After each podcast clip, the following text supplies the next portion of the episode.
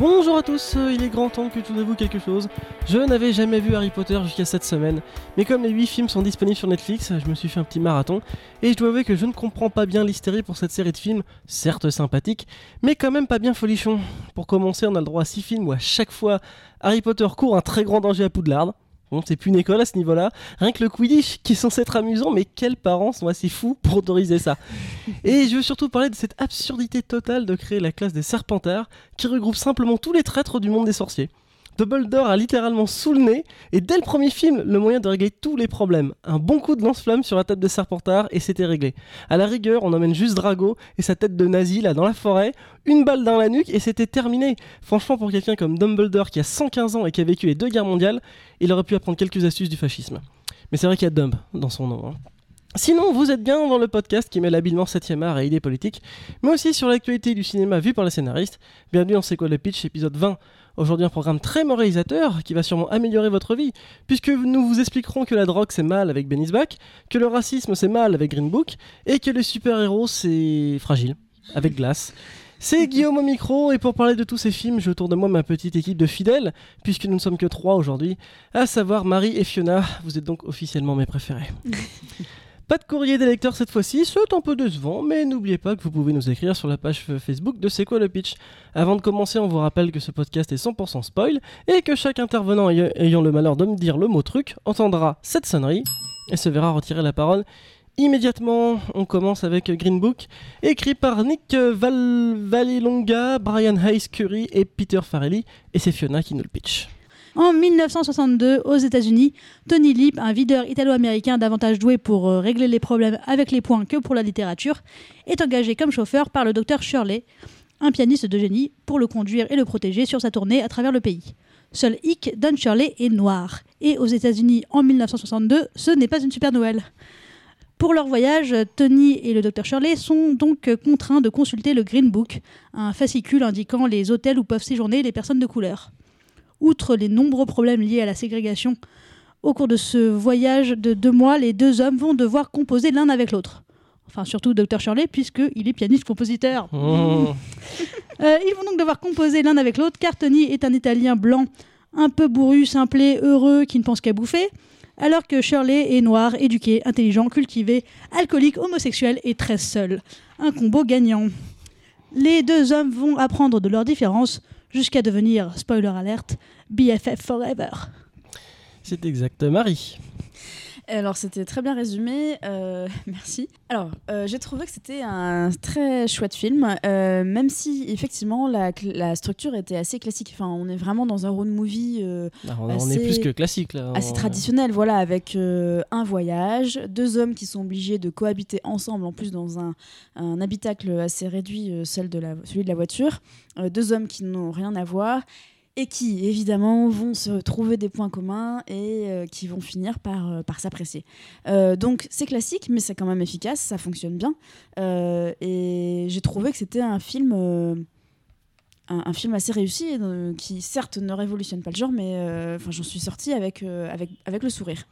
Non, mais ce que, je reproche à ce film, qui n'est pas un mauvais film, hein, sont là, c'est plutôt, plutôt correct dans ce qu'il fait. Mais c'est vrai que c'est une vanne que je sors souvent, mais euh, les Gérard de la télé les Gérard du cinéma, et c'était Gérard du film qui t'explique que le racisme c'est mal. Là, on est là-dedans, quoi.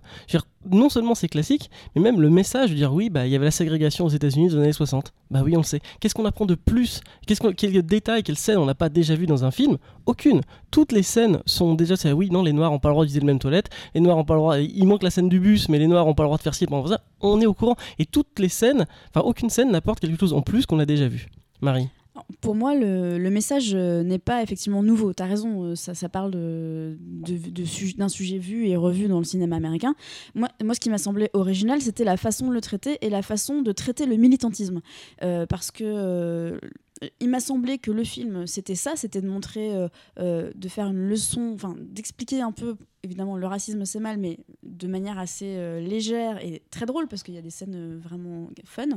Et aussi, pour moi, Don Shirley, donc ce musicien noir qui, de lui-même, parce qu'on l'explique bien dans le film, décide d'aller donner une tournée dans le sud des États-Unis, là où tout le monde le déteste, ils sont tous racistes, c'est ça le militantisme. En fait, c'est sa vision et sa manière d'être militant, c'est d'aller jouer du piano pour des gens racistes euh, et il garde toujours le sourire, la classe.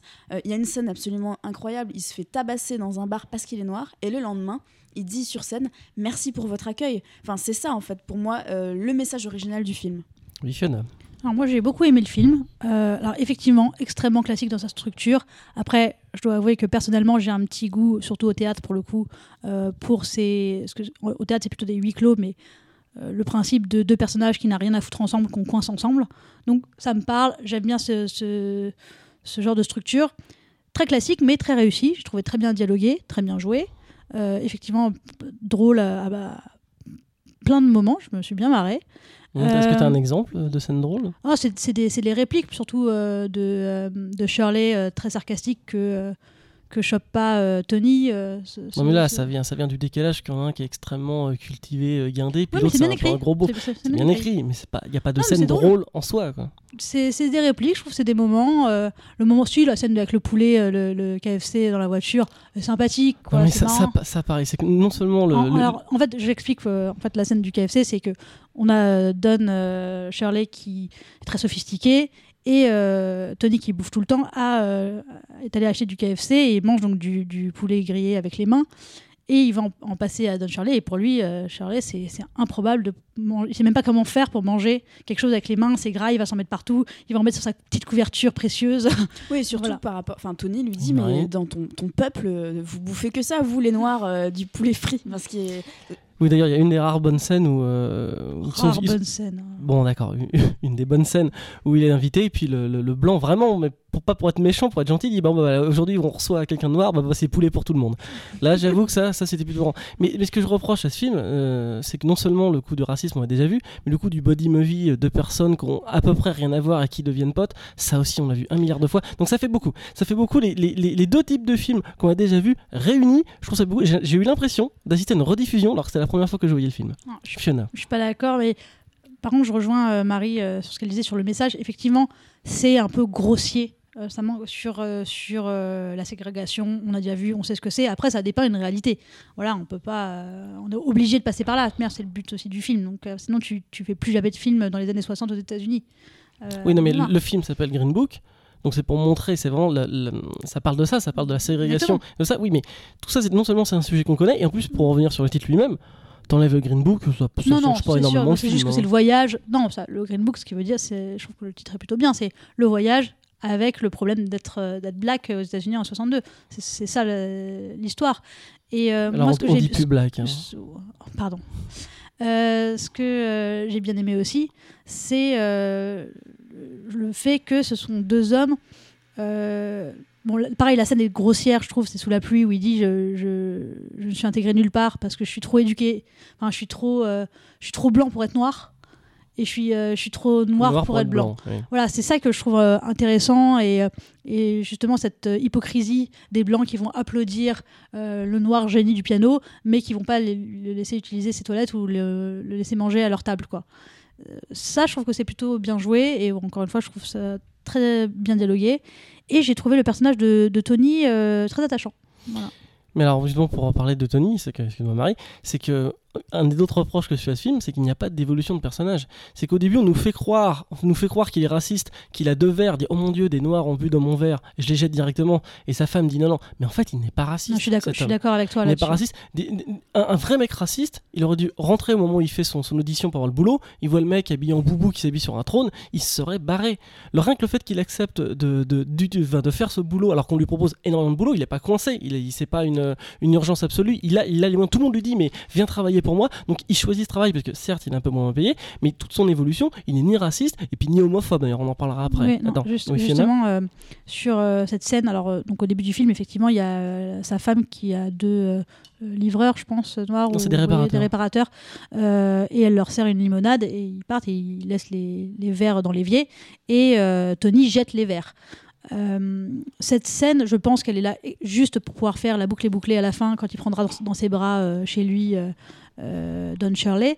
Mais c'est vrai qu'elle est, en- elle est trop parce que euh, c'est pas ce personnage-là, il est pas raciste. Hmm. À la limite, j'aurais préféré que ce soit plus subtil et qu'il nettoie lui-même. On sent que c'est pas le mec qui fait euh, la vaisselle, mais là c'est lui qui veuille les nettoyer et bien les nettoyer parce que on sait jamais. Voilà. Ouais. Ça aurait été peut-être un peu plus subtil. Oui, Marie. Bah, je, je trouve que effectivement, euh, enfin maintenant que vous le dites, euh, je, je comprends ce que je comprends votre point de vue. Après, j'ai l'impression que c'est un personnage qui est raciste, euh, enfin qui est pas qui est raciste par euh, Oui, parce que c'est- c'était la- c'était normal d'être voilà, raciste à c'est cette un peu comme ça, tu vois, voilà, qui, qui, qui est pas raciste profondément, c'est juste que c'est la vie, c'est comme ça, et qui, en fait, moi j'ai trouvé que ce personnage, le personnage de Tony, le chauffeur blanc, avait au contraire une immense euh, trajectoire émotionnelle. Euh, parce que c'est le mec, il le dit lui-même, euh, il est né dans cette rue, il a grandi dans cette rue, maintenant il vit dans cette rue avec sa femme et ses enfants, tous ses amis, c'est des Italiens immigrés comme lui. En Mhm. fait, c'est un mec étriqué. C'est un mec étriqué qui n'a qui n'a rien lu, qui n'a rien vu, qui n'a rien entendu. Et ce voyage euh, lui ouvre totalement l'esprit. Et d'ailleurs, euh, il le dit, ce qu'il écrit pendant tout, le, pendant tout le film, il rédige des lettres pour sa femme. Euh, et à un moment, il le dit, mais je ne pensais pas que le paysage était si beau, je ne pensais pas qu'il y avait toute, toute cette nature dans, dans notre pays. Enfin, la nature est aussi belle qu'on le dit. Enfin, genre, le mec a jamais vu de prairie, quoi, il sait même pas ce que c'est. Enfin, et c'est ça, en fait, le, c'est le voyage d'un gars qui il a toujours connu sa petite vie. Là, il part euh, à travers les États-Unis faire un- des centaines de milliers, de, enfin, non peut-être pas des centaines de milliers, mais peut-être des milliers de kilomètres, et ça lui ouvre l'esprit. Il en revient changé. Non, mais je suis d'accord, mais enfin, qu'il soit parti avec euh, ce musicien ou non, il aurait quand même vu des prairies, ça aurait peut-être changé. Non, mais c'est juste que ce musicien, lui, est aussi euh, porteur d'ouverture d'esprit, puisque bah, déjà, il est noir, effectivement, et il est extrêmement cultivé. Donc ça, ça réunit beaucoup de choses auxquelles il n'a pas accès. Et quand on le voit, je trouve ça attendrissant quand il écoute euh, le, le piano. On voit qu'il aime bien, il, il sautille un peu. il- je trouve qu'il est assez touchant. Après, ce qui est vrai, c'est que. euh, ce, qui- ce que ça décrit, c'est pas que c'est quelqu'un qui ne voulait pas changer ou qui ne voulait pas voir, qui disait je ne partirai jamais de ma rue. C'est euh, la force des choses qui a fait que, bah, Mhm. voilà, il s'est entouré là, etc. Et je trouve que ça peut amener, euh, on peut rejoindre, peut-être que ça, on va un peu trop loin, mais on rejoint un peu le thème, peut-être du racisme ordinaire, enfin dans le sens où c'est pas que je suis raciste, c'est que, ben, je sais pas, Oui, j'ai toujours vécu comme ça. toujours vécu comme ça, donc je, tant que je sais pas, je sais pas quoi. Et c'est peut-être là où on touche euh, le côté un peu plus fin du film, qui est un peu couvert sur, euh, qui, qui est recouvert euh, de, de quelque chose de plus plus grossier, même Mhm. si même si les dialogues sont, sont bons. Bah, je pense que ce film aurait, pu être un, un peu plus subtil. Mais je vais revenir parce que j'ai dit beaucoup de mal du film, quand même sur des, euh, des événements que j'ai bien aimés. Donc moi j'ai beaucoup aimé les lettres. Et c'était le côté qu'à chaque fois qu'il s'arrête quelque part, il écrit une lettre à sa femme, parce qu'il est quand même parti deux mois en lui disant je t'aime, mais il est absolument pas lettré, il ne sait pas écrire, donc il écrit des lettres grossières d'enfant de 8 ans euh, qui sait, qui sait à peine écrire. Et surtout, genre, euh, je mange des chips. Ça, euh, et Et maintenant j'ai soif, je vais boire du soda. Mais surtout, oui, mais c'est ça, parce que ce mec est obsédé par la bouffe. D'ailleurs, quand on a joué dans Seigneur des Anneaux, c'est normal qu'on mange comme un orc. Elle était bien celle-là, ouais, je l'ai préparée. Et donc, du coup, c'est vrai qu'il écrit à sa femme Bon, bah ouais, c'est joli, et puis là, je bouffe un burger, puis je joue ça. Et au bout d'un moment, euh, son, son, son ami va commencer à l'aider à écrire, et lui, il a des très belles métaphores et tout ça. Et ça qui est beau euh, à la fin, c'est que la femme est très contente de recevoir ses lettres, elle les lit à ses amis, fait regarder, mais elle est pas dupe. Elle sait très bien que, que finalement, euh, c'est c'est son ami qui l'a aidé, et elle lui dit à la fin. Et ça, j'ai trouvé ça vraiment très bien. Oui, et d'ailleurs, à la fin Oui, aussi, euh, le. euh, Tony Tony, euh, Oui. il après, à la fin, il écrit seul ses lettres et euh, il a bien appris. euh, Enfin, il, il, Il a fait un début d'effort. ouais. Je trouve que là, c'est pas que je dis que c'est bien dialogué, que c'est important, c'est que du coup, sa dernière lettre, il dit oui, euh, c'est bon, j'ai compris le truc. Mm. On se dit, alors là, Ah. non, non, non, il dit, c'est un dialogue. Ok, d'accord, d'accord, d'accord. je peux pas faire. Il dit, c'est bon, euh, euh, je l'ai chopé, je peux le faire tout seul. Donc, euh, Mhm. Dan Charlie fait, non, montre-moi, tout ça. Et c'est, je trouve que là, c'est bien, c'est intelligent comment c'est dialogué parce que c'est effectivement, il a chopé ce que c'était qu'une métaphore, Mhm. une comparaison, et, euh, mais ça reste ça reste ouais. un peu enfantin, mais c'est beau, c'est mignon touchant, quand même. ouais. Et ça- on voit que c'est ses mots. Il dit, et si je me souviens bien, c'est euh, euh, il dit à sa femme que euh, elle est comme une maison. Alors au début, on dit bon, on, est mal, on est mal barré, mais après il dit plein, avec plein de gens euh, dedans, chaleureuse. très, éclairé, très- lumineuse. euh, Et tu dis, ah ouais, bah, il, a, il a effectivement vraiment compris, mais avec ses mots. Donc il est Ouais, resté euh, dans son authenticité, avec une petite évolution. Et justement, euh, je trouve le- la scène où ils sont euh, dans, le, dans le bar euh, euh, noir À la fin, oui. à la fin, où il va jouer du Chopin. Enfin, on attendait toujours, on attendait cette scène, il joue enfin du Chopin. Je la trouvais assez, assez bien pensée pour le coup parce que c'était un cadre où ils fitaient bien, mais à moitié tous les deux, dans le sens où Tony, il va très bien dans cet environnement-là, sauf que c'est le seul blanc. Mhm. Et, euh, et Don, ben, il est noir comme les autres. Euh, mais donc il fit quand même, mais pas trop non plus parce que clairement il est euh, un petit peu trop euh, même monde. voilà un petit peu trop coincé des fesses un petit peu trop et donc je trouve que c'était touchant de les retrouver dans ce milieu là qui les correspondait qui leur correspondait un peu le mieux à tous les deux Voilà. Non, mais surtout, il y a déjà cette scène-là quand euh, il dort dans cet hôtel tout seul, puis qu'il y a deux noirs qui disent Bah, viens, viens jouer avec nous au jeu et tout. Non, non, oh là là, moi, je suis pas. euh, Je suis pas. Je, je Oui, suis et pas de alors, que Tony quoi. avait joué euh, avant avec, euh, avec le personnel. Avec le personnel, ouais, exactement. alors que, Et on, on en revient, c'est pour ça qu'il piano. dit Je suis presque plus noir que toi dans sa façon de vivre, mais pas dans le regard des autres. Et ça, c'était plutôt pas mal. Quand même. Et, et c'est aussi chouette de voir que Tony, justement, il subit le quart, euh, même pas, euh, de, des humiliations et des insultes de, de Shirley, même pas, mais au, le simple moment où on lui dit Ah ouais, t'es un Italien, parce qu'il y a ça aussi, c'est intéressant de parler du racisme sur les Italiens euh, aux États-Unis, ce côté euh, un peu sous. euh, Ouais, Sous-homme un peu. Hein. sous-homme un petit peu, hein, euh, les Rital. et euh, lui, on voit qu'on lui dit ah, t'es un peu un demi-nègre parce que t'es un Rital en gros. Et là, il, il met, un- il met un coup euh, directement parce que lui, il supporte pas. Un flic en plus. Un flic en plus. Euh, et là, il perd tout contrôle. Alors que quand euh, il y a eu une humiliation euh, subie par son, son boss, du coup, euh, Don Shirley, il l'a il réglé, en payant, etc. Euh, il a réussi à avoir plus de self-control. Donc, c'est pas l'injustice. Et euh, Mhm. l'humiliation qui, le- qui, qui l'énerve, c'est les insultes personnelles. Et du coup, on se dit, bah ouais, c'est hyper violent de recevoir ça. Et il comprend ça en le disant, euh, waouh, il, il a beaucoup plus de dignité et de self-esteem, euh, enfin, self-control, euh, Don que, que Tony, quoi. Et on va parler de cette scène parce que moi j'ai trouvé que c'était vraiment la séquence en trop euh, dans ce film où euh, Tony dort chez lui et il est réveillé en sursaut par un des, musiciens de, Dr. Shelley qui dit il faut absolument que tu viennes l'aider et en fait Dr. Shelley s'est fait choper dans The YMCA en ayant des relations sexuelles avec un autre homme et donc les flics l'arrêtent et puis ils vont l'envoyer en prison. Cette scène là je n'ai pas compris son intérêt. À part le fait de, de dire qu'effectivement le Dr. Shelley était peut-être vraiment homosexuel dans la vraie vie et donc ils sont dit les scénaristes ont dit on peut pas passer à côté de ça parce que sinon on va passer pour des nazes. À quoi sert cette scène? Dans la dramaturgie elle-même parce que elle-même en plus Tony dit oui non c'est bon moi j'ai aucun problème avec les homosexuels j'ai aucun problème avec les noirs j'ai aucun problème avec les homosexuels donc à quoi bon? Fiona? Euh, oui, je suis assez d'accord, ça ne sert pas à grand chose parce que je pense que c'était vraiment juste pour dire, comme tu l'as dit, euh, le, le vrai docteur Shirley était homosexuel, donc faut le montrer. Et c'est un peu euh, le même sentiment que j'ai eu euh, au moment où Tony rencontre le docteur Shirley et qu'il est habillé en tenue traditionnelle. Et on se dit, Sur un trône, Sur un trône, des, d'éléphants Défenseur- derrière lui. Voilà, il, est, ouais. il est très kitsch et après on le voit plus du tout habillé comme ça. Et je- après il y a une photo à la fin au générique du vrai Dr Shirley où on voit qu'il a été- qu'il comme ça, je pense, dans son, dans son cadre privé. Mais ça donne une facette du personnage qu'on exploite.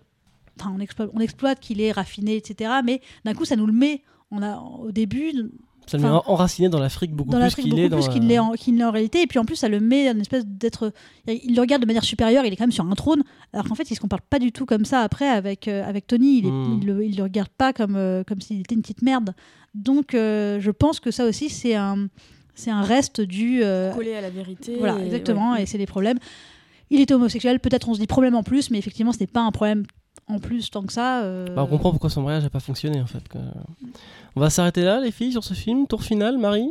Moi, je le recommande. J'ai trouvé ça euh, très poétique. On l'a pas dit, mais j'ai trouvé que c'était un film aussi drôle que poétique et très touchant. Ok, Fiona?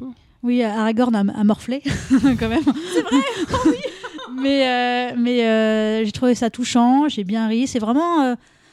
Un- ouais, c'est un bon film quand même. C'est vraiment un bon film à voir. euh, tu, sors content de la, de la salle. Et il y a un, oh, certes un message classique, mais un beau message. Donc euh, prenons, voilà, fais- faisons nos Américains euh, qui font les, les, positives. Mhm. Moi, j'ai- comme j'ai dit, c'est pas un mauvais film, mais pour moi, c'est un film qui n'était pas à faire. Je veux dire, c'est, extrêmement oubliable et j'ai l'impression de voir, euh, pour ceux qui connaissent dans South Park, Monsieur McKay qui disait, euh, qui disait oui, être racisme, c'est mal. Quoi. Ouais, je Bon. trouve très dur. On enchaîne avec euh, Glace, écrit par Shyamalan lui-même, tout seul. Il aime bien faire les choses tout seul. Et vu qu'on est que trois, bah, c'est moi qui vais me, me dévouer au pitch. Donc 19 ans ont passé depuis que David a pris conscience d'être un super-héros indestructible. Il arbande donc les rues de Philadelphie avec l'aide de son fils, faisant office d'Alfred pour lutter contre les injustices, un peu comme dans des Switch d'ailleurs. Sauf que là, il se contente de casser des bras et pas de buter tout le monde. L'une de ses missions va le mener sur la piste de Kevin, un homme qui n'a pas moins que de 24 personnalités, toutes plus ou moins folles, dont l'une d'elles est une bête féroce capable de prouesses physiques impressionnantes. Le combat a lieu mais tourne court puisque un psy- une psy euh, dénommée Stable, Staple euh, les capture et les enferme dans un hôpital psy où se trouve Monsieur Glass, un autre super-héros qui dispose d'une intelligence surhumaine, mais qui a mis 19 ans avant de comprendre comment cacher ses médicaments dans son accoudoir de chaise roulante. Staple a 3 jours pour essayer de les convaincre qu'ils ne sont pas des super-héros. Pourquoi 3 jours On ne sait pas. Mais nos trois gaillards arrivent à s'enfuir. Pas très loin, puisqu'ils vont se faire tuer par une secte littéralement devant l'hôpital psychiatrique, secte dont faisait euh, partie Staple. Mais c'est sans compter sur un dernier retournement de situation où les vidéos de la fuite finissent sur internet, rendant donc public le fait qu'il y avait trois super-héros et qu'ils sont morts, qu'ils existaient. Quoi. qu'ils existaient. Fiona Alors, je n'ai pas aimé ce film. euh, que... Alors, juste pour euh, que ce soit bien clair, je n'avais- je n'ai vu ni Split, ni Incassable. Ah oui, donc tu démarrais mal. quoi. Oui, mais en même temps, on- euh, encore j'en Bah, ai marre de ces films. Tu vois un film, t'as le droit de le voir et c'est à eux de mettre du Non, contexte. non, alors je suis désolé. c'est Non. pas le euh, tome 3. Ça, Incassable, c'était à 19 ans. Attends. Ah oui, non, mais d'accord, enfin, c'est comme, si tu disais euh, je vais voir Harry Potter 5, Non, attends, what the fuck, il y a des sorciers, qu'est-ce que c'est que ça C'est pas, du, c'est pas du tout pareil. Je- C'est pas une. C'est pas un. y a- Ah, c'est une trilogie. D'accord. Bon, je suis pas d'accord, mais très bien. Euh, je n'ai pas aimé en dehors. J'ai quand même compris euh, toute l'histoire quand même parce qu'ils nous font un résumé, mais je. Parce que c'est pas très très compliqué non c'est pas plus. très compliqué. Donc je le dis juste. Si jamais il y a des références, etc., je ne les aurais pas. Je n'ai pas vu les deux films euh, d'avant. C'est un mauvais film pour autant, euh, quoi qu'il en soit, parce que déjà le, démarrage est extrêmement long. En fait, on s'ennuie, on s'ennuie. Mon Dieu, qu'est-ce qu'on des moyens euh, pas possibles dans le cinéma américain pour euh, nous coincer dans un, dans, un, dans un hôpital psychiatrique pendant des plombes où il ne se passe rien. Et pour nous dire, au final, dans la morale de ce film, quand même, c'est ils essaient de nous faire croire que des, des meurtriers, des, des, des, des, des- enfin, des- des assassins sont les gentils. C'est ça qu'ils essaient de nous faire croire tout le film. Euh, À la fin du film. euh, on y reviendra là-dessus, mais enfin. Non, euh, moi je trouve que le titre est très bien choisi. Ah, le titre, oui. Parce que le squelette du, du scénario est comme glace, oui, effectivement. Il se casse facilement. À la moindre scène, on dit il y a énormément, énormément de choses qui vont pas. Dans ce film. On va pas les énumérer une par une parce que parce que c'est trop long, mais je vais revenir sur moi, la celle qui m'a le plus choqué. Je n'ai pas compris le plan de la méchante. Parce que à la base, elle dit Je suis une psy, je vais vous aider. Pourquoi est-ce qu'il y a ce, ce, ce- ce time lock de trois jours? Peut-être que j'ai pas compris, mais je n'ai pas compris. le- Pourquoi elle dit. J'ai- que trois jours pour euh, vous convaincre que vous n'êtes pas les super-héros. Pourquoi trois jours? On ne sait pas. Et surtout, une fois qu'il y a la révélation à la fin qu'en fait c'était une méchante, donc la révélation, attention spoil, hein, on vous a prévenu, c'est qu'elle fait partie d'une secte où ils ont tous d'ailleurs un trèfle euh, tatoué. Ah oui, mais à l'endroit le particulièrement stupide. oui, oui, c'est l'endroit le plus visible pour être grillé. Voilà. C'est ça, c'est en, en c'est général- juste sur le, pa- sur, le, sur le poignet, donc vraiment tu peux même pas, tu peux même pas le camoufler avec tes amis. Enfin, il est l'endroit le plus visible possible pour, euh, pour un, un tatouage secret. Voilà. Bah, dis- disons que c'est vrai que quand tu fais partie d'une société secrète, t'évites de mettre des signes ostentatoires comme ça sur tous les endroits où on peut voir. Donc elle fait partie d'une secte où ils le disent à la fin, on est là pour réguler les super-héros. En fait, ils les tuent. D'accord? Donc je ne comprends pas quel est l'intérêt de leur faire croire que, c'est des, que, ce sont des gens normaux, parce que de toute façon le but c'est de les tuer. Donc pourquoi une fois qu'ils les ont chopés, ils ne les tuent pas directement? Alors moi, j'ai pas compris exactement ça. Justement, je me suis dit tiens, bah la, la méchante n'est pas une méchante puisqu'elle dit, euh, en gros, euh, les super héros, c'est dangereux, ça existe. Et on veut pas que les gens sachent que ça, existe parce que c'est dangereux. Euh, Il y a un gentil, mais après il y aura forcément un méchant, puis ça va s'escalader et euh, ça va foutre la merde comme, bah, dans les comic books. hein. Euh, Donc du coup, on est très bien euh, sans super-héros. Donc, et elle, elle, elle, prône une manière pacifique euh, pour euh, les détruire, entre guillemets, c'est de leur dire non, euh, vous n'êtes pas des super-héros, c'est dans votre tête, vous avez un complexe de supériorité. Euh, tout ce que vous avez fait d'un peu d'extra- d'extraordinaire peut s'expliquer. Donc, euh, rede- redescendez sur Terre et euh, voilà, calmez-vous. quoi. Mais bon, là- et, comme ça, et comme ça ne marche pas, bon, elle les bute. Non mais là, là, on en vient au deuxième plus gros défaut du film. Ces scènes là où elle essaie de les convaincre que ce sont des gens normaux n'ont aucun intérêt. Parce que toi tu n'as pas vu les deux premiers films, mais nous on les a vus, on le sait. On le sait, nous spectateurs, que Bruce Willis est indestructible. On l'a vu euh, tomber d'un train, on l'a vu avoir un accident de voiture, on l'a vu euh, soulever euh, 500 kilos. D'ailleurs, t'as pas dû comprendre cette scène quand il y a son fils qui est à un moment dans un gymnase, dans un gymnase et il voit ces, euh, euh, des mecs soulever des haltères. C'était une référence à Incassable où euh, Bruce Willis, ou euh, comme j'ai oublié le nom du personnage, euh, soulève des haltères et se rend compte qu'il a une force surhumaine. Donc c'est pour ça. Et donc nous on l'a vu. Donc cette scène n'a aucun intérêt dramatique puisque nous, nous spectateurs, c'est une perte de temps colossale. On sait très bien qu'ils ont des, des super héros, oui, des super pouvoirs. Oui, Marie. Euh, du coup, euh, ce que vous m'en dites, j'ai l'impression que c'était surtout très bavard, non? Enfin, Parce que en fait, c'est des gens bavard. qui sont coincés dans une cellule avec une meuf qui essaie de leur retourner le cerveau. Et Oui, mais, oui, mais pour en un film de super-héros, bon, c'est à la fois original et chiant. C'est un, peu ça. Et juste, moi j'avais compris, hein, mais parce qu'ils ont quand même expliqué un peu le contexte, même le, le coup des haltères. Il se dit, est-ce que mon père est pas si extraordinaire que ça, etc.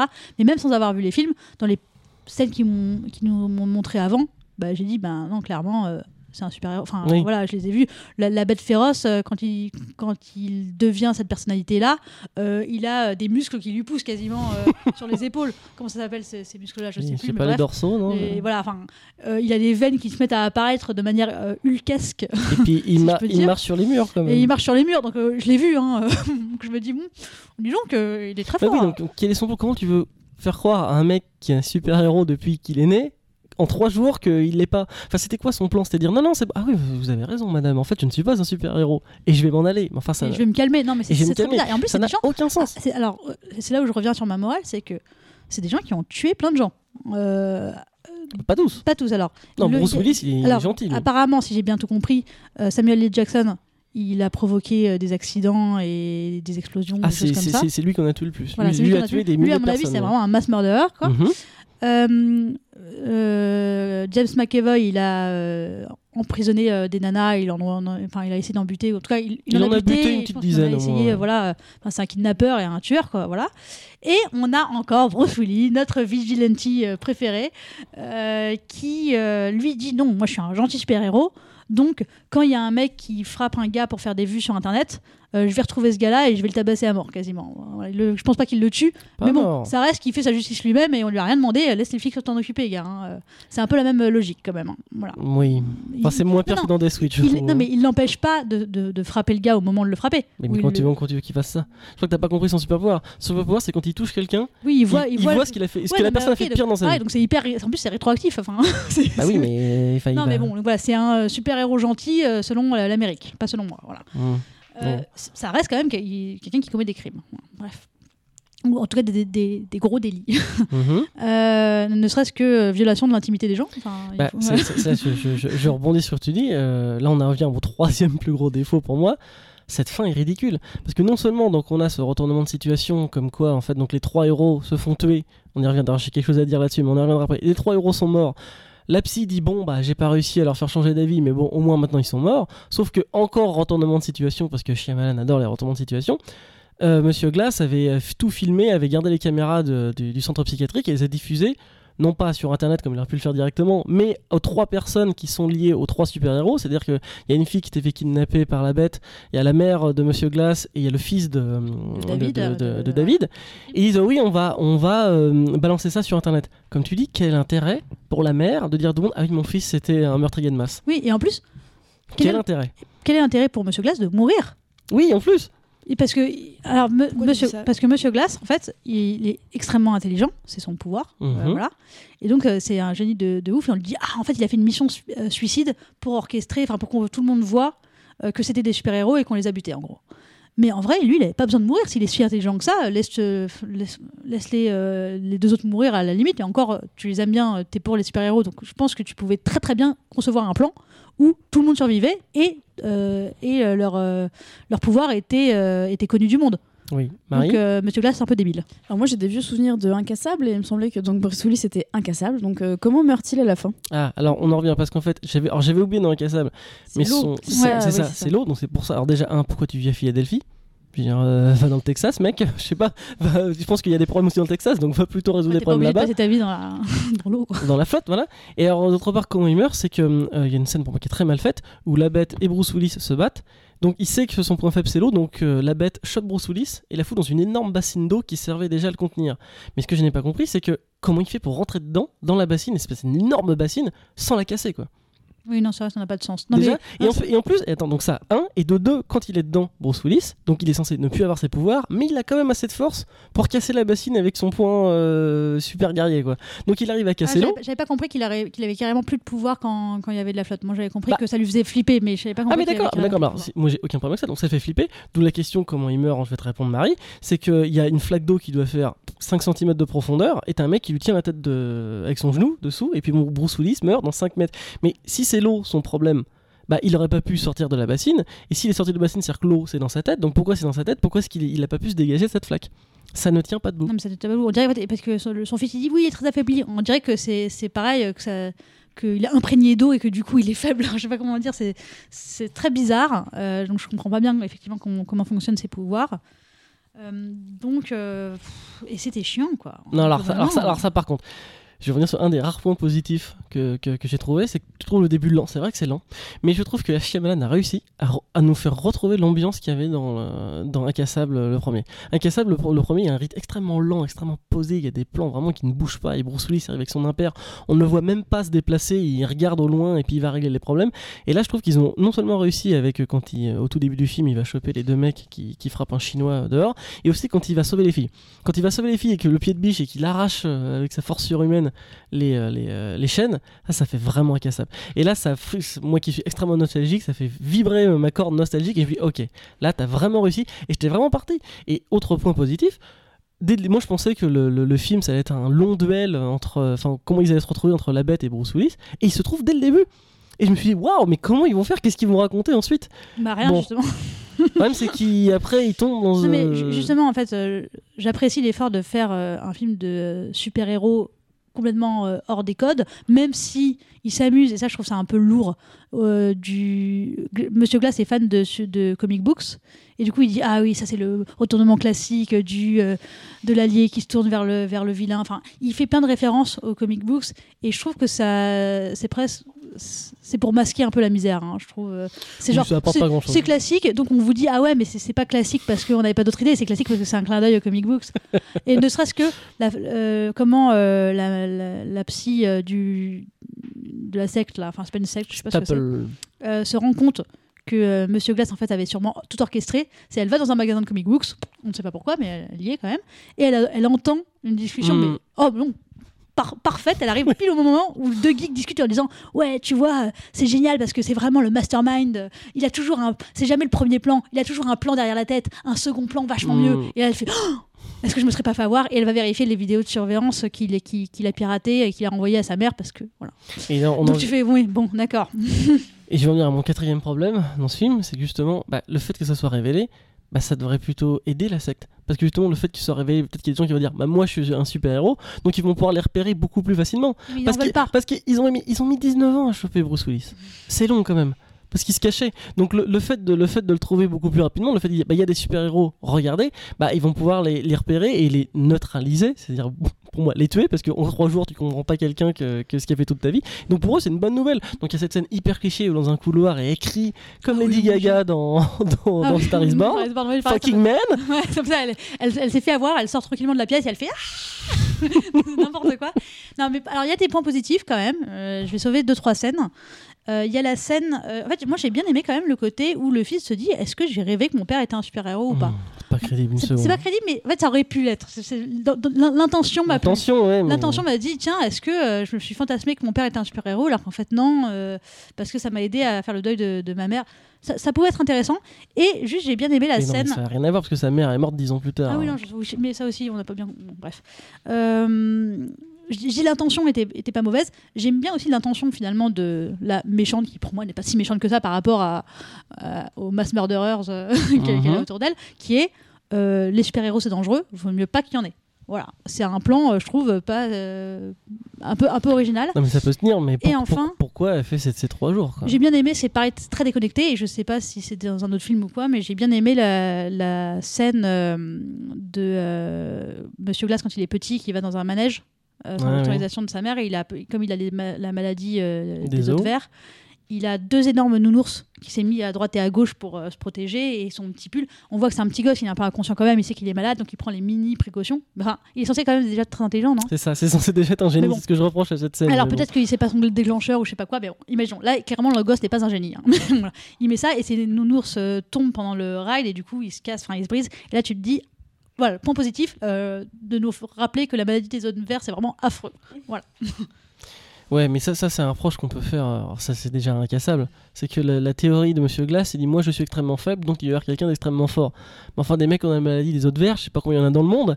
Certainement un certain nombre, donc il doit y avoir autant de mecs euh, indestructibles. Il, y a pas- il ne va pas y avoir que Bruce Willis. Et puis même. Oui, Fiona, on va conclure. Juste, ouais, je finis juste, mais justement, son, alors ça, peut-être tu peux m'éclairer, mais son plan Oui. là avec le. tr- On, a- on apprend en fait que. Euh, Ah oui, oui. que Monsieur Glass a, selon lui, enfin, a créé des super-héros. On dirait qu'il a fait intentionnellement. En fait, il a fait, euh, il y a 19 ans, euh, cracher euh, deux trains entre eux, je crois, c'est bien compris. Enfin, Non, enfin, un- dérailler un train, enfin, un accident de train, et que c'est lui qui l'a organisé. et que le père de, de James McAvoy, enfin le mec avec plein de personnalités, bête, oui. Euh, est mort dans, ce- crash-là, ce qui fait que il a, ça a laissé euh, le petit avec sa mère euh, qui le battait sans protection, à croire que son père l'avait abandonné. D'ailleurs, comment elle peut ne pas savoir que, le train derrière enfin, Ils l'ont accompagné dans le train, ils savent quel train c'est, hein, bref. Et du coup, ça lui a créé ce traumatisme, parce qu'en fait, il, considère qu'il y a un traumatisme pour devenir un super-héros, euh, traumatisme fondateur. Et pour Bruce Willis, ben, il, a, survécu à, à- à ce crash de train. Mais ce qui est bizarre, c'est que M. Glass dit Je vous ai créé, c'est moi. Comme s'il avait fait exprès et qu'il savait ce qui allait se passer. C'est hyper bizarre. non, quand alors, il le en dit. fait, Enfin, la manière dont il le dit, c'est vraiment, Non mais faut, faut, vraiment faut- bizarre. faut avoir eu le 1 en fait dans le 1 donc il a sa théorie que si moi je suis un homme de verre il doit y avoir quelqu'un qui à l'inverse est indestructible. Et donc c'est pour ça que c'est un mass murder. Il, il fait plein d'attentats et plein d'accidents en espérant que quelqu'un s'en sorte pour prouver qu'il est là. Et c'est pour ça qu'il fait ça. Et, mais en fait Bruce Willis c'est pas, pas cet accident qui a créé son pouvoir. Il l'avait déjà avant. Parce qu'en fait on découvre dans Incassable qu'il avait déjà eu un accident de voiture où sa copine a failli mourir.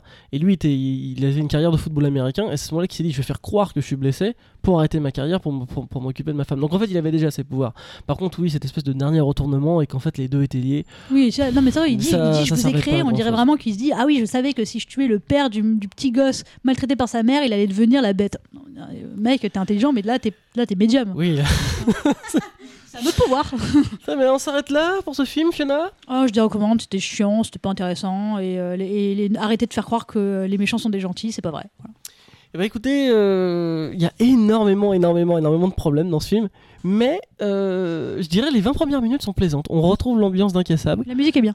La musique est bien, les 20 premières minutes sont, sont sympas, et puis après, dès qu'ils arrivent dans l'hôpital de psy, c'est des erreurs de scénario, c'est erreurs de scénario, et, et malheureusement, euh, j'avais bien aimé Speed, j'avais beaucoup aimé Incassable, et là, malheureusement, ça finit en autre boudin, et c'est vraiment dommage. On termine avec euh, Ben is Back, euh, écrit par euh, Peter Hedge, et c'est Marie Kinovich. À l'approche de Noël, Oli a la surprise de retrouver Ben, son fils de 19 ans. Il a eu l'autorisation de son centre de désintoxication pour venir passer les fêtes en famille. Oli accepte à condition qu'il soit sous ses yeux en permanence, parce que même s'il semblerait que son fils soit clean depuis plusieurs mois, elle sait que Ben est encore fragile et elle veut surveiller ses moindres faits et gestes, pour éviter qu'il ne replonge dans la drogue. Malheureusement, le retour de Ben ne passe pas inaperçu dans le village, et quelqu'un vole le chien de la famille dans une tentative d'intimidation.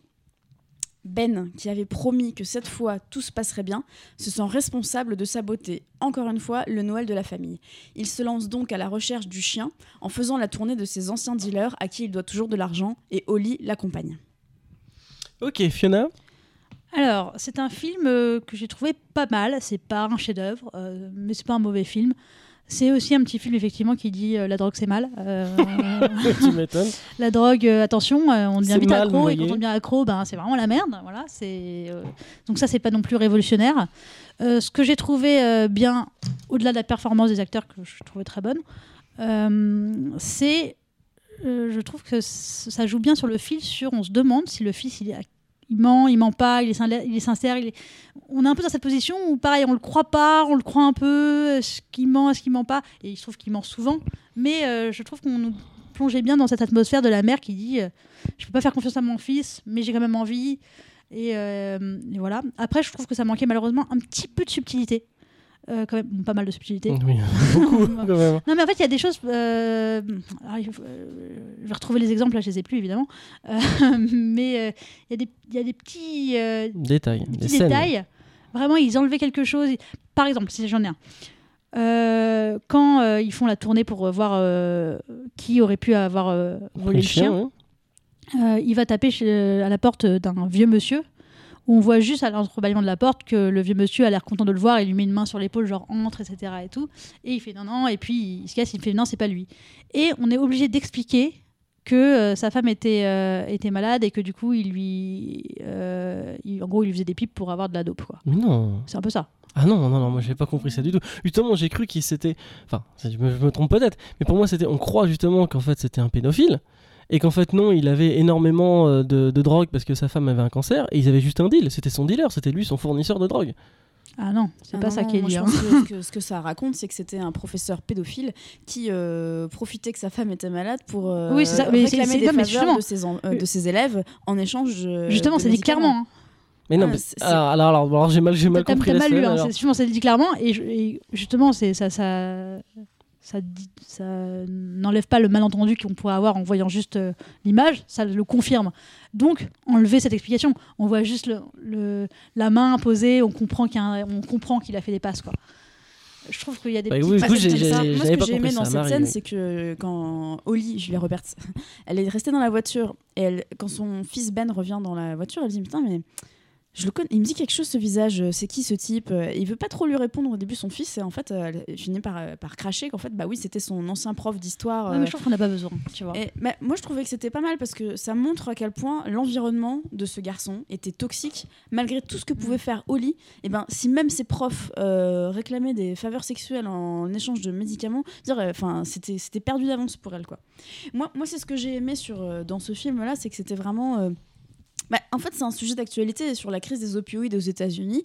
Euh, c'est vraiment euh, euh, un sujet majeur de santé publique là-bas, et c'est plutôt bien filmé parce que ça pourrait être, ça pourrait être un pire. Moi, je m'attendais vraiment à un mélo terrible, et au final, j'ai trouvé que c'était assez juste. Ça nous montre quand même que cette crise des opioïdes, elle peut toucher n'importe qui à n'importe quel moment. Parce que ce qui est pas mal, j'ai trouvé, c'est que euh, on comprend euh, dans le film que si Ben est toxicomane aujourd'hui, c'est parce que quand il avait 14 ans, il a eu un accident de skateboard.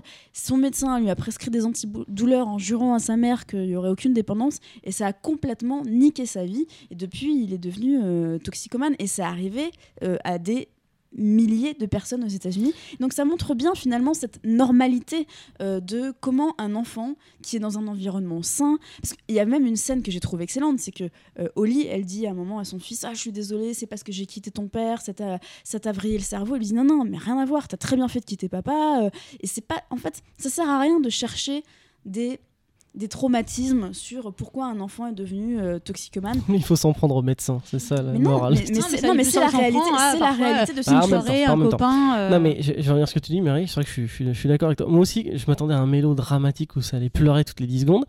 Euh, J'étais agréablement surpris. Bon, je suis arrivé vraiment soupirant. Je me suis dit, mais pourquoi est-ce qu'on a choisi ce film encore? Je me dis que c'était Miraille le retour quoi. Euh, je reconnais que Julia Roberts, que j'appelle la Carole Bouquet américaine, est vraiment euh, joue extrêmement bien. Et le petit Wayne Rooney aussi. Vous savez pas qui c'est, mais il lui ressemble énormément. Merci pour ceux qui ont compris.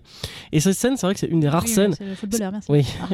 Une des rares scènes que j'ai que, que j'ai aimé dans ce film, c'est la scène ça. C'est la scène où elle va voir le médecin qui en plus a Alzheimer, se souvient de rien, et il dit euh, en gros espèce de connard, c'est de ta faute si euh, mon fils est dangereux, et j'espère que tu vas mourir dans, dans, dans- dans d'horribles souffrances. Et c'est vrai qu'elle était bien cette scène. Elle a levé la main en premier, Marie. Oui, bah justement, je voudrais revenir sur cette scène parce que moi, ce que j'ai aimé aussi, c'est euh, le, le personnage de Julia Roberts. Quand, je suis arrivée dans cette salle, je me suis dit que ça allait être un film sur une mère courage, une euh, fait tout, avec la coiffure parfaite. ouais, qui fait tout pour sauver son enfant et qui réussit à la fin. Et je trouve que c'est plus subtil que ça. Justement, euh, à un moment donné, donc elle croise le mec, qui a- le médecin qui a foutu en l'air la vie de son gamin. Elle lui dit ses quatre vérités, mais le mec il a Alzheimer, il s'en fout. Et c'est comme ça un peu pour tout. sais pas qui s'en fout. Mais- que- bah, non, mais c'est trop tard en fait. Euh, quand elle accompagne son fils dans la tournée des anciens dealers, elle reste dans sa voiture, elle est flippée et on se dit elle va y aller, elle va pas y aller. Elle, enfin, elle hésite. En fait, elle est quand même, euh, euh, elle se rend dans des Elle endroits. est assez normale. Elle est normale en fait. C'est et elle, elle peut pas le sauver. Et d'ailleurs, je- je- j'aimerais euh, parler de la fin. On va en parler, oui. Alors la fin, donc je, je vais quand même le dire, c'est qu'à un moment donné, Ben euh, échappe à la vigilance de sa mère. Il Ah retrouve oui, c'est Oui, ridicule. oui, de manière façon- ridicule. hein. de manière La manière dont ridicule, ils sont c'est est absolument plante dans ridicule. un- Dans, une station-service, euh, elle se fait berner euh, bêtement. Euh, et euh, il retrouve le chien euh, en échange de, de faveurs. euh, Enfin, il devient De faire, de faire la mule. Il voilà, il, le mule, il devient mule le temps de- le temps d'une nuit. Et en échange de ce service, on lui file, on lui file de la drogue. Et il, se, il, il hésite longtemps et finalement il, il replonge. Et Julia Roberts le retrouve à ce moment-là et elle lui fait. Enfin, bouche à bouche. Ouais, elle fait du bouche à bouche. Enfin bref, elle le- il est, il est en train. D'ailleurs, il est mort a priori quand elle le trouve. Il vient juste de, de- de- de tomber dans le coma ou en tout cas. Et elle réussit à le, à le sauver. Et quand je- et donc le film s'arrête là-dessus. Moi je me dis putain c'est ça cette fin? Merde. Enfin, J'étais hyper déçue. Et en fait plus j'y pense plus je trouve cette fin trop bien. J'explique pourquoi. Parce qu'à un moment dans le film, euh, Ben raconte que l'été suivant ce Noël-là, euh, précédent ce Noël-là, sa mère l'a trouvé, euh, en- il s'est piqué le bras euh, avec de l'héroïne ou que sais-je, et euh, il a fait une overdose. Et c'est parce que sa mère l'a trouvé et qu'elle s'est acharnée à le sauver. Parce que son chien l'a sauvé. Parce que son chien, là, Bah, c'est. c'est ça, c'est- non, Son mais chien et sa mère, les deux. sa mère, sa mère. Et euh, c'est pour ça, c'est grâce à elle qu'il est vivant aujourd'hui.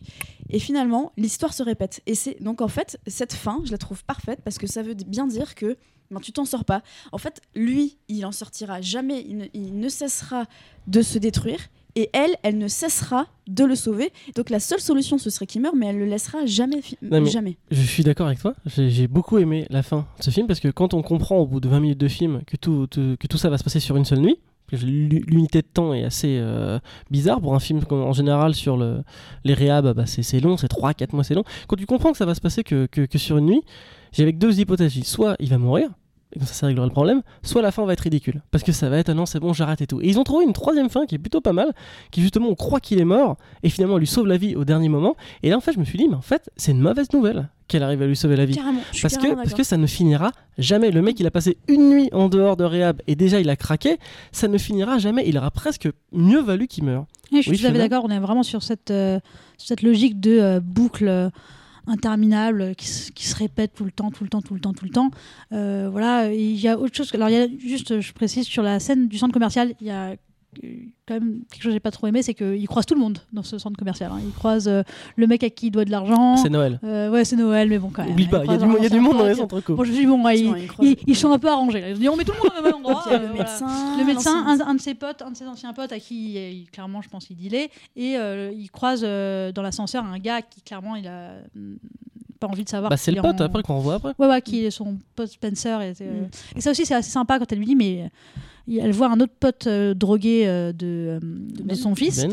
et elle dit, mais je connaissais ta mère, enfin, j'ai changé tes couches, et il est dans un état, il est, il est horrible, quoi, il est lamentable. Il dit, elle, lui dit, elle lui dit, appelle ta mère Je suis assez touchant. elle, lui file de la drogue. Oui, et non, je voudrais Oui, revenir justement là-dessus. C'est que c'est ce que Marie. j'ai aimé dans ce personnage de Julia Roberts, c'est qu'elle est hyper crédible. C'est que elle fait tout pour que son fils ne replonge pas dans la drogue. Elle réussit à un moment donné, il, a euh, un, il a de la drogue. Elle lui vole, elle le planque sur elle. Elle dit non, tu y retoucheras pas.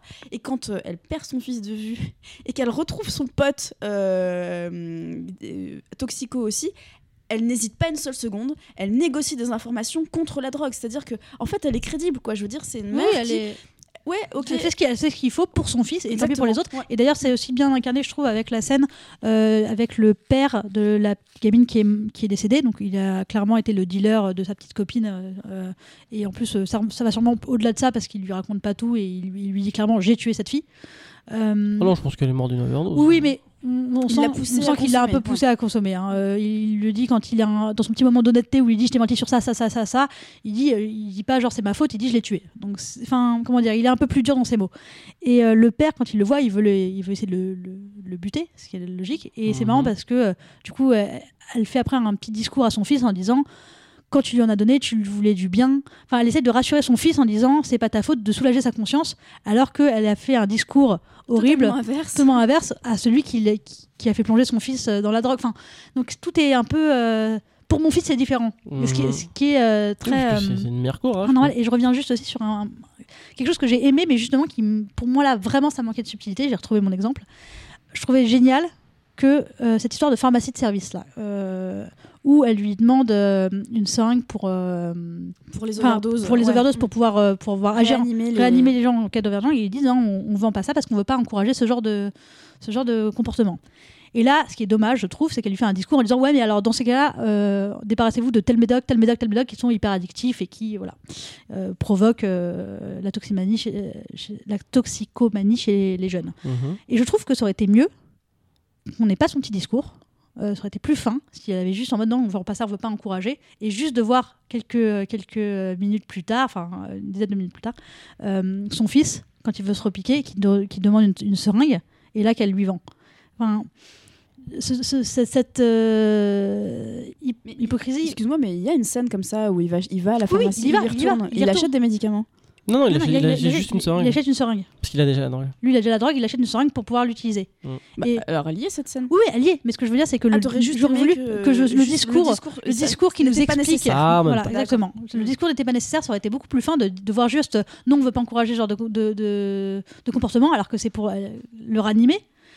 Ouh, Donc du coup, elle- ça l'énerve et juste de voir de nous-mêmes, nous, nous expliquer pas tout. Je trouve qu'il nous explique un peu trop tout. Et j'ai bien aussi aimé le personnage de la sœur, pardon. Oui, justement, enfin, le père de la sœur, ça vous a pas dérangé que d'un seul coup, euh, ça devient une experte en informatique euh, Oui, qui- ça, c'est- qui, ça, qui- qui sait localiser tout le monde euh, non, Ouais, mais- après, il, Ouais, le adolescente de son justifie- temps. Il le justifie un peu en disant c'est moi qui ai, qui ai set up les, les, Ouais, les téléphones, ils sont tous sur GPS. Ouais, hein, voilà, ouais, c'est un peu facile. mais- Non, mais au moins, ça, je me suis dit, bon, c'est ridicule. Mais quelque part, c'est pas grave parce que ça sert à rien. Parce que de toute façon, il a acheté son portable et il s'est barré avec la voiture. Et du coup, elle le retrouve parce que coup de peau, encore, quelqu'un est tombé euh, sur la voiture le matin de Noël. Avec, lieu- il est pas chez lui en train d'ouvrir ses cadeaux avec ses enfants. Coup de pause, le mec, à ce moment-là, il est dehors en train de faire son footing et puis il trouve le mot et c'est comme ça qu'il appelle la mère. On va arrêter là-dessus sur ce film, Marie? Moi, je, je le recommande. J'ai trouvé que c'était euh, un sujet euh, d'actualité et que les personnages étaient plus, euh, plus étonnants que la bande-annonce euh, le laissait euh, présager. Et, euh, et j'ai trouvé aussi que ce- ça, ça- ça traite- il y avait un, un beau regard sur la toxicomanie des jeunes qui sont avant tout des victimes. Voilà. Très bien. Fiona? Oui, je le recommande aussi. euh, c'est très bien joué, comme je disais. C'est pas le, le film de l'année, mais euh, c'est très euh, vrai et euh, c'est un peu une, une pub aussi de euh, ça n'arrive pas qu'aux autres. Voilà. Hum, ok. Bah, écoutez, moi, j'ai le même avis sur ce film que j'ai sur Green Book. C'est pas un mauvais film, mais c'est oubliable aussi. Enfin, je pense que dans, dans- dans deux semaines, je l'aurais complètement oublié. Mais comme a dit Marie, on en a parlé tout à l'heure, la fin est plutôt intéressante. Et euh, je vais pas dire qu'elle sauve le film parce que le film n'a pas besoin d'être sauvé.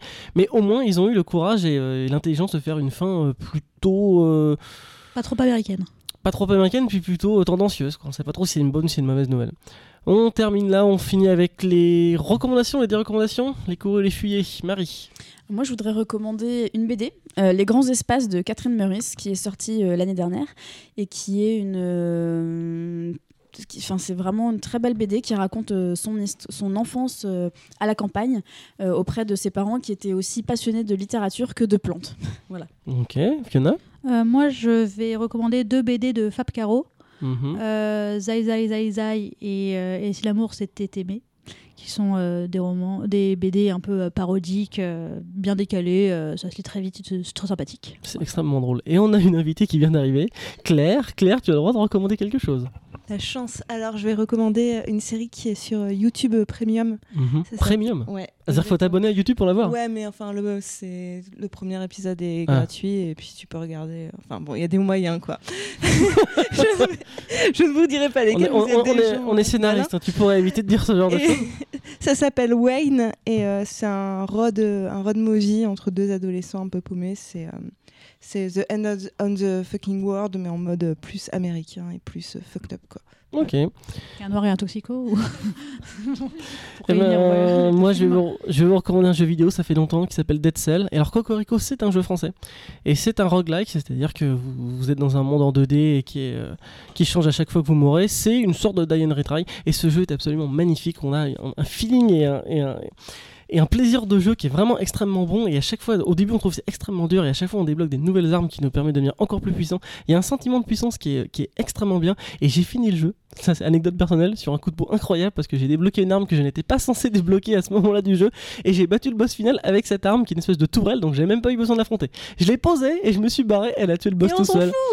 On s'en fout, c'est vrai, mais j'avais quand même envie de le dire. Merci de nous avoir écoutés. On se retrouve dans deux semaines. Vous pouvez nous écrire sur la page euh, Facebook de C'est quoi le pitch et puis euh, on partage euh, et puis on met des 5 étoiles et puis on met des bonus et je sais plus comment ça s'appelle. À bientôt. Ok, bien comme je vous le disais, se droguer c'est mal. Il ne faut pas vous droguer. Euh, si vous vous droguez, c'est mal. Parce que la drogue c'est mauvais, voyez. C'est mal de consommer de la drogue, alors ne vous droguez pas. Aucune drogue, voyez, parce que c'est mal. La drogue c'est mauvais, voyez.